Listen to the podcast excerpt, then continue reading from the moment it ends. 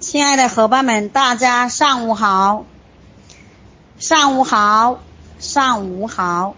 一天三声好，幸福永远活到老。一天三声好，健康财富跟着你们跑。你们说好还是不好呀？啊，非常开心与大家一起学习，一起成长。谢谢大家。今天我来和大家一起分享发展心理学。三百三十二面童年早期对鲍姆林德模型的支持与批判，以鲍姆林德的研究为基础，不断有研究赞同权威型家庭教育的优势。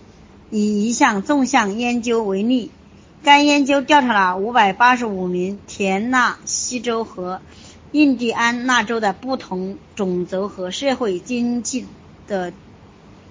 地位家庭中的儿童追踪从幼儿园开始，一直持续到小学六年级。研究发现，早期支持性家庭教育的四个方面，即温暖、实用、诱导性训练，对儿童和同伴的交往感兴趣，参与其中的主动，参与其中的主动教授社会技能。能够预防儿童之后的行为、社会性发展和学业成就的。不过，鲍姆林德这种存在教养孩子的正确方式观点仍然存在争论。由于鲍姆林德的研究是相关研究，他们总他们只是确定了每一种教养风格与儿童一系列特定行为之间的联系。并不能证明不同的教养风格导致了儿童能力的差别。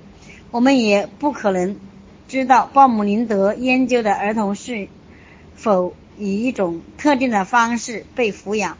也许有些适应良好的儿童接受了不同的教养模式，也许有些适应良好的儿童接受了不同教育的模式，只是在。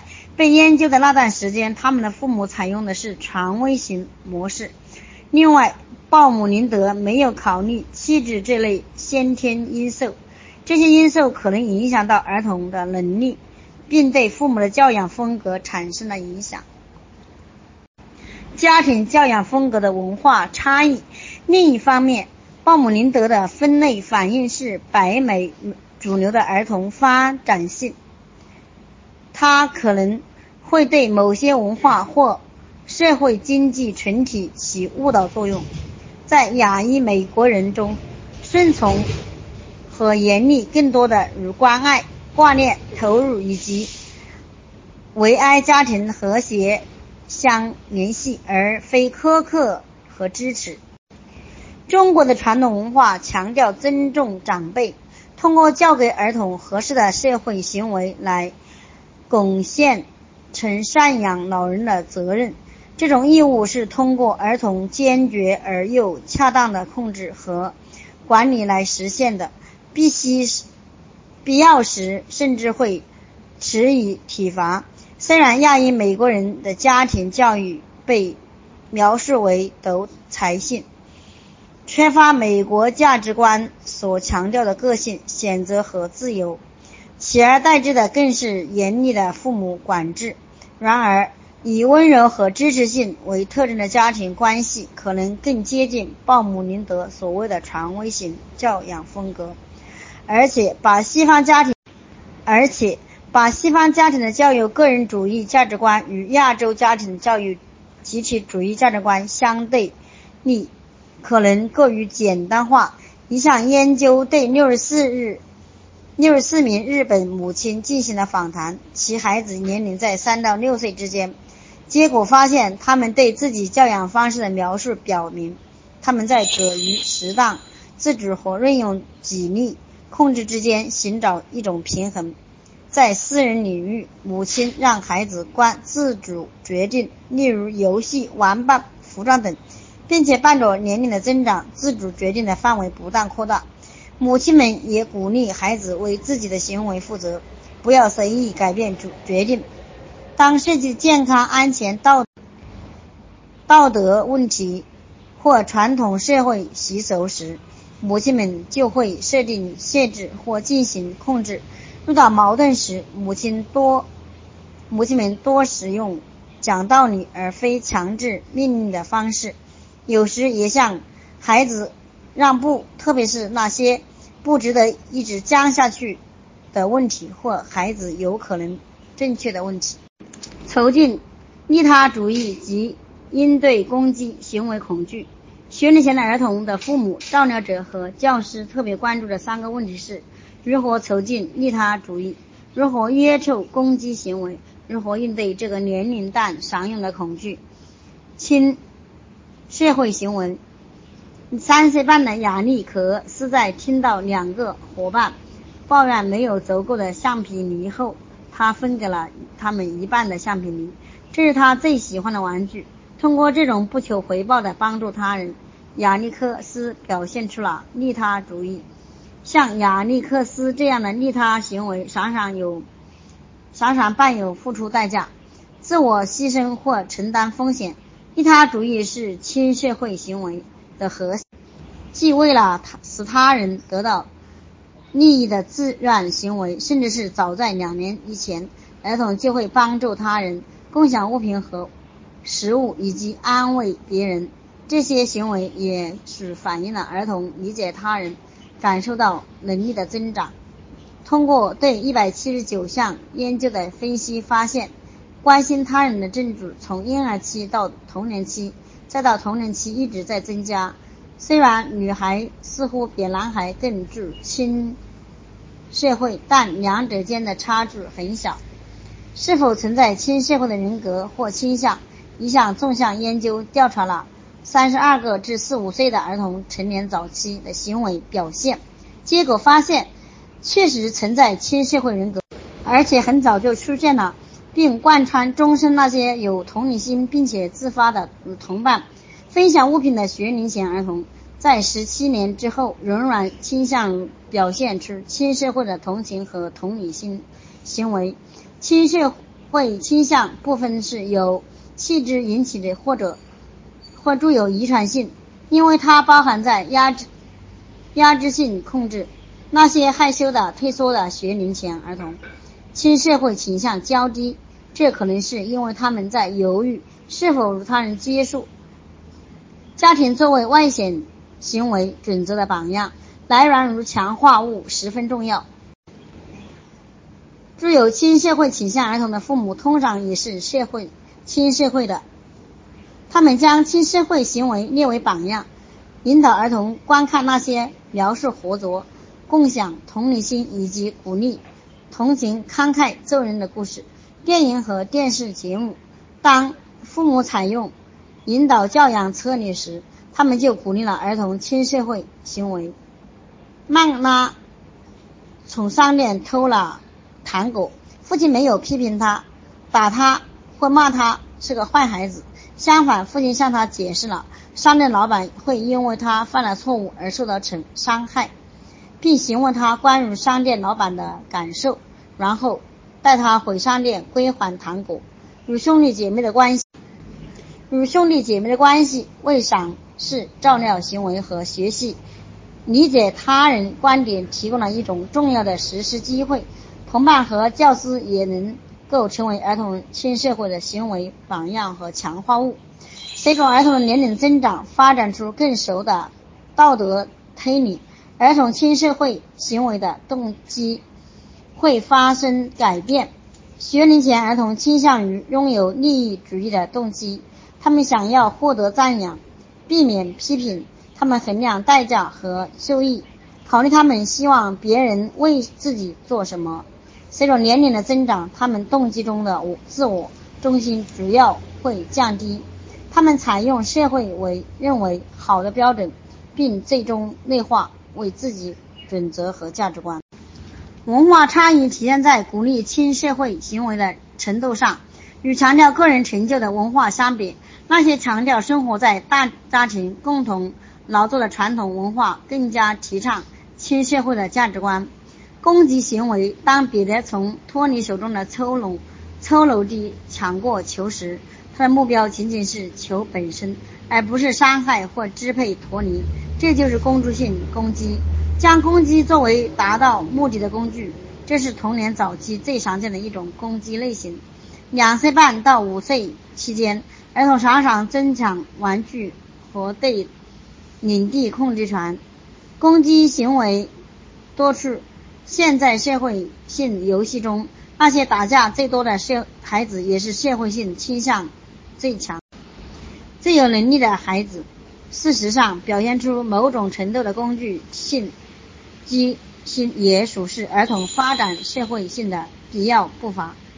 在两至四岁之间，儿童发展出更高的自情自控能力和语言表达能力，于是他们攻击性从打架转向使用语言。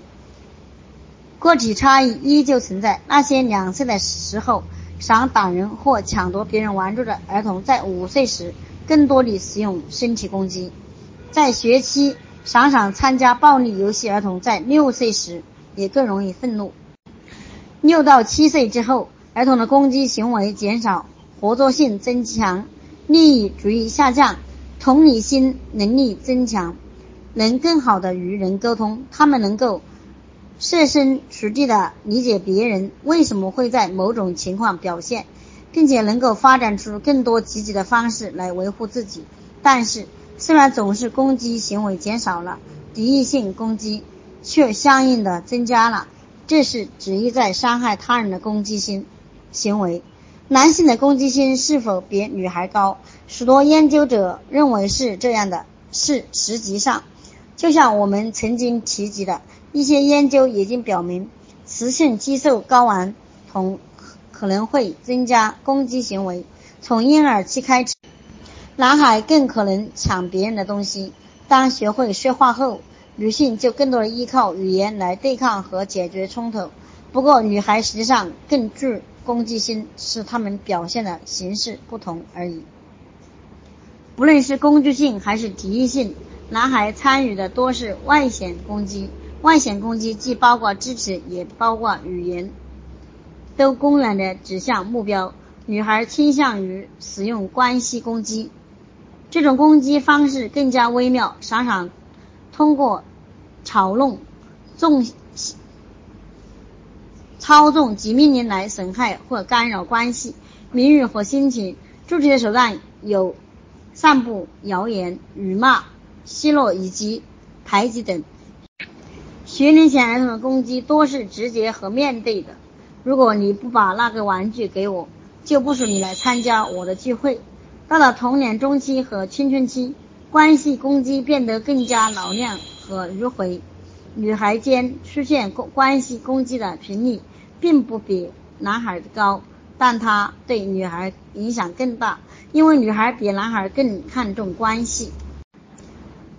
攻击行为的来源，为什么某些儿童攻击性比其他儿童高？生物学因素也属起到了部分作用，利于气质。那些十分情绪化和自控能力低的儿童，容易用攻击表达愤怒，就开始行事。影响行事的因素很复杂，包括紧张而乏味的家庭气氛、严苛的教育方法、缺乏母爱和社会性支持、处于攻击性的成人和邻居环境之下。频繁变换团体，这些因素不利于形成稳定的友谊。这些消极的社会化经验使儿童在一种高危环境中成长，即使父母尽最大的努力来保护他们，最终他们还是会受到反社会态度的影响。有纵向研究表明，在婴儿期形成不安全依恋、不安全型依恋和缺乏母母爱，能够预防儿童在童年早期的攻击性，消极的亲子关系长为长期的破坏性的兄弟姐妹间的冲突创造了条件，因为儿童会效仿母亲敌意性行为，这种高压的家庭环境会增加儿童的攻击性倾向，并将这种攻击性延向到同伴关系和在家在校的行为。攻击性行为出发。长期处于暴力环境中会引发攻击行为。在一项经典的社会学习实验中，三到六岁的儿童独自观看成人玩玩具。第一个实验组的儿童看到是成人安静的玩，第二个实验组的儿童观看成最初在拼装置游戏，但在最后的十分钟内，他们或传击或踢打充气娃娃。控制组儿童没有观看任何榜样行为。一段时间后，通过不让儿童玩的他们喜欢的玩具使用受挫之后，带他们进入另一个游戏间。与其他组儿童相比，那些看到过攻击性榜样的儿童攻击性最高。这说明在很大程度上，他们模仿了榜样的言行。那些观看安静榜样的儿童，其攻击性低于控制组。这些发明表现，父母可能通过塑造非攻击性行为来榜样，为榜样来缓解受挫对儿童的影响。电视在树立亲社会为榜样和攻击行为榜样方面都发挥了巨大的影响。在第十章，我们会讨论电视暴力对个性攻击行为的影响，文化的影响。文化对攻击性行为有多大的影响？一项研究选取了三十名日本和美国幼儿园中大班的儿童作为一配样本，让他们根据假设冲突和压力情景。结果发现，美国儿童比而日本儿童表现得更加愤怒，言语攻击更强，控制性更差。这些结果与两种文化的教育相关匹配。在日本，愤怒和攻击行为与其文化所强调的和谐关系相冲突。日本的母亲比美国的母亲更倾向于使用道讲道理来引起儿童的内疚感。他们会给儿童指出攻击行为对别人造成的伤害。日本同母亲同样也会在儿童无法达到其行为准则时，表现出强烈的失望。但即使排除了母亲的行为影响，儿童愤怒和攻击行为跨文化差异依旧显著，这表明气质也起作用。恐恐惧恐惧，我的童年充满了埋在心底的恐惧。